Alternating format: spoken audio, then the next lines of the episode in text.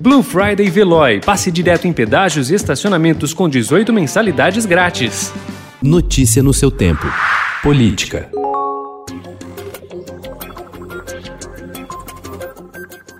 A briga por um lugar no segundo turno das eleições municipais de São Paulo intensificou os embates entre Celso Russomano, do Republicanos, e Guilherme Boulos, do PSOL, nos últimos dias. Na Justiça Eleitoral, os dois candidatos protagonizam uma guerra de pedidos de direito de resposta que ganhou impulso na semana passada, quando pesquisas passaram a identificar a queda da intenção de votos do candidato do Republicanos. O Tribunal Regional Eleitoral contabiliza ao menos 17 ações entre os dois candidatos e seus partidos. O governador afastado do Rio de Janeiro, Wilson Witzel, sua mulher Helena e os três filhos do casal terão de deixar o Palácio Laranjeiras, na Zona Sul, sede oficial do governo do estado. A decisão foi tomada ontem pelo Tribunal Especial Misto, responsável por julgar o processo de impeachment do governador afastado.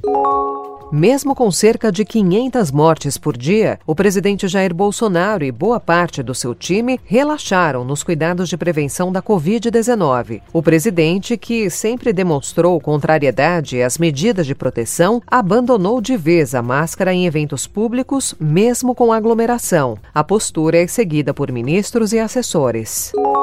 Primeiro indicado pelo presidente Jair Bolsonaro para o Supremo Tribunal Federal, o ministro Cássio Nunes Marques tomou posse ontem em cerimônia que durou 14 minutos e foi esvaziada por causa da pandemia de Covid-19. No único discurso da sessão, o presidente da corte, Luiz Fux, disse que Nunes Marques tem um notório saber jurídico necessário para ingressar no Supremo. Que Vossa Excelência seja muito protegido nessa sua nova missão, tendo em vista que Vossa Excelência preenche todos os requisitos para assumir a cadeira de ministro do Supremo Tribunal Federal. Vossa Excelência tem reputação ilibada, Vossa Excelência tem, pelo seu currículo notório saber jurídico, Vossa Excelência tem conhecimento enciclopédico e, acima de tudo, independência olímpica.